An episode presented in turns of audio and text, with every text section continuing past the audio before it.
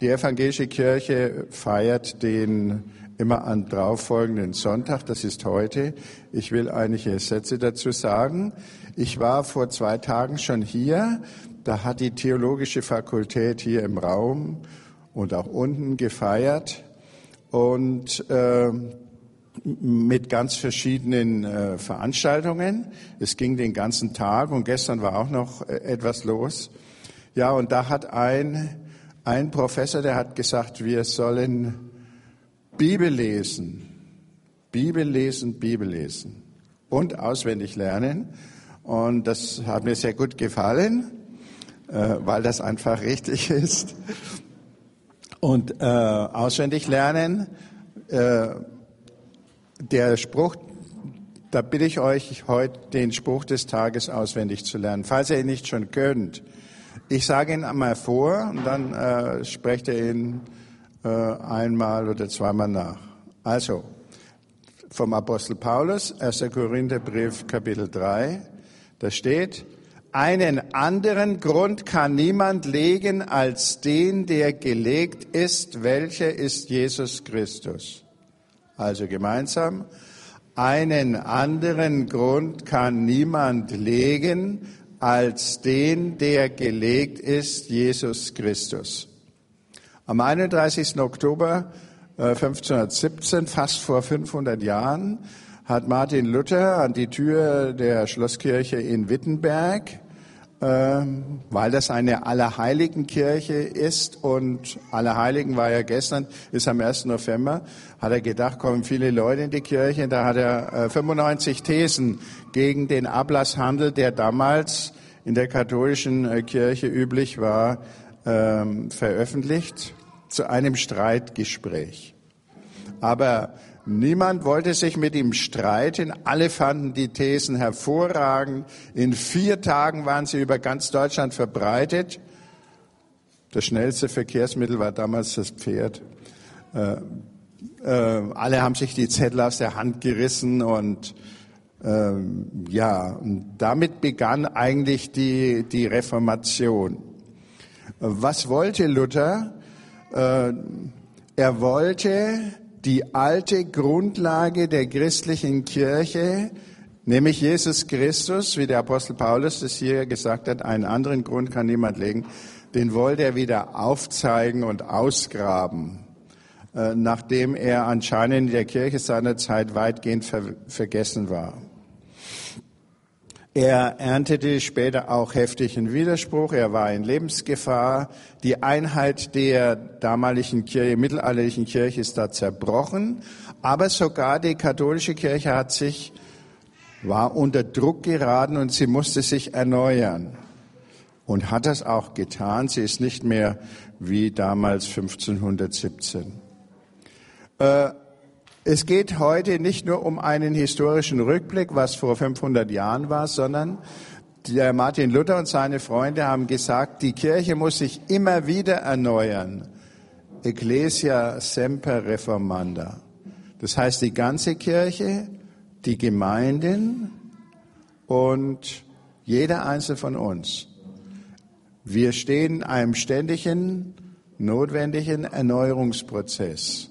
Und deswegen geht uns das heute so viel an und wir versuchen das ja auch. Manchmal äh, hat man keine Lust und sagt, es ist so schön jetzt, was sollen wir uns noch weiter ändern? Aber ähm, wie macht man das, äh, dass man äh, sich oder die Gemeinde oder die Kirche erneuert? Und das sagt eben der Apostel Paulus. Rückbesinnung auf Jesus Christus. Reformation, ihr kennt das Wort Re, im Lateinischen heißt zurück, das gibt es im Englischen, Französischen auch. Re, also wieder die alte Form gewinnen, sich an Jesus Christus immer neu auszurichten. Ähm, das geschieht zunächst einmal dadurch, dass man die Bibel liest.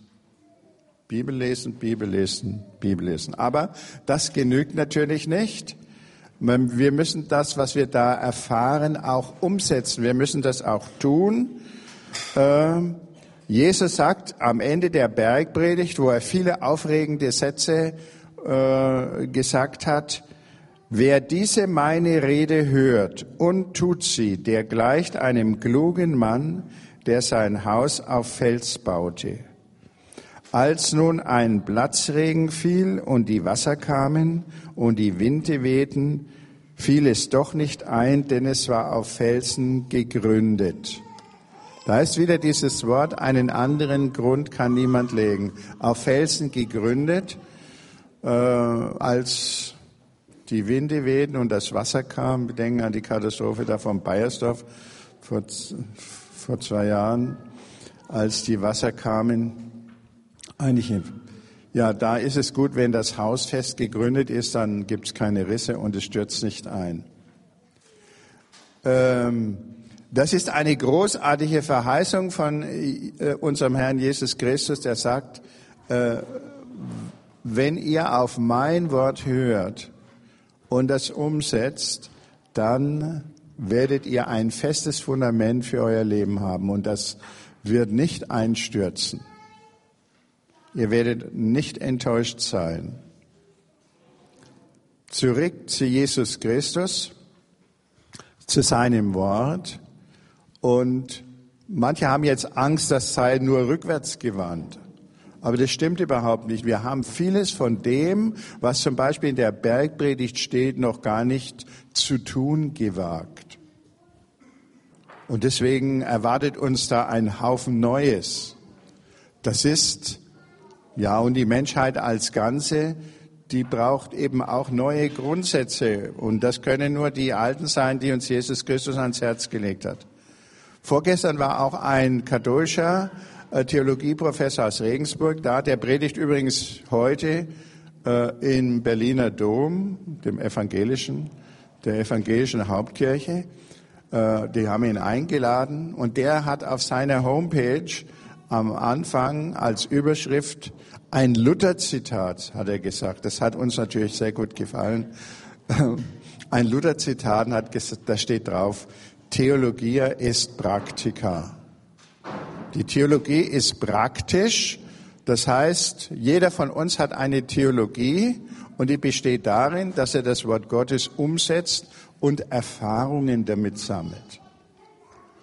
Und äh, das ist sehr interessant. Äh, und das sollten wir uns äh, von dem Professor Schöttler heißt er, ihr könnt es auch im Internet nachgucken, bei der Universität Regensburg, wer Lust hat. Ähm, von dem wollen wir uns an Luther erinnern lassen. Er hat gesagt, er hat die Tischreden Luthers auf seinem Nachttisch liegen. Bevor er einschläft, liest er irgendein Luther-Zitat. Ähm, ich habe mir sie jetzt auch auf den Nachttisch gelegt.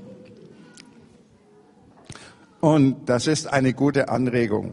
Also, und das andere wollen wir auch beherzigen. Einen anderen Grund kann niemand legen als den, der gelegt ist, welcher ist Jesus Christus.